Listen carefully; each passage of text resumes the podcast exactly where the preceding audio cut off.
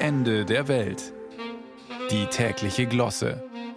Ein Podcast von Bayern 2. Wer mal wissen möchte, was wir Deutsche so lesen, greift zum Spiegel, dem Hamburger Nachrichtenmagazin, in dessen Auftrag das Fachmagazin Buchreport Woche für Woche die Hitlisten der meistverkauften Bücher im Land erstellt.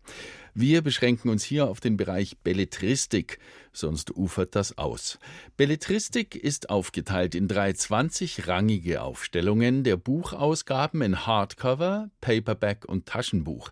Mit anderen Worten, wir bekommen in jeder Spiegel-Bestsellerliste allein 60 Titel belletristischer Literatur genannt. Und zwar, so zumindest unsere nicht repräsentative Langzeitbeobachtung, genau 60. Denn, und hier kommt, es gibt kaum je einen Titel, der es unter die ersten 20 in zwei von drei Ausgabeformen schafft, von allen dreien zu schweigen.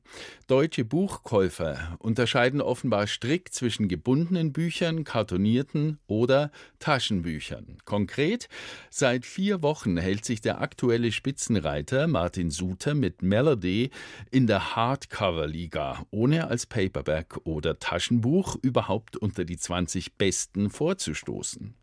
Kommt schon noch, sagt der Kenner jetzt, erst gebunden, dann Taschenbuch. Aber geht auch der Buchverkauf in Deutschland rein über den Preis? Und wäre das dann Folge oder Nachweis mangelnder Schichtendurchlässigkeit zwischen den Bildungsniveaus? Nicht unbedingt. Wir finden in der mittleren Gruppe kartonierter Ausgaben aktuell zum Beispiel einen Beleg für Fremdsprachenbegeisterung, die man hier vielleicht nicht vermutet. Mit Platz 7 Verity, Platz 8 Westwell Heavy and Light, Platz 9 War and Queens, Liebe kennt keine Grenzen, Platz 14 Westwell Hot and Cold, Platz 15 Things We Never Got Over, 17 A Place to Belong, 18 Dunbridge Academy Anywhere und 20 Blackbird Academy Töte die Dunkelheit sind insgesamt acht Titel Englisch oder Teilenglisch, fast die Hälfte also der bestverkauften Belletristik Paperbacks dieser Woche.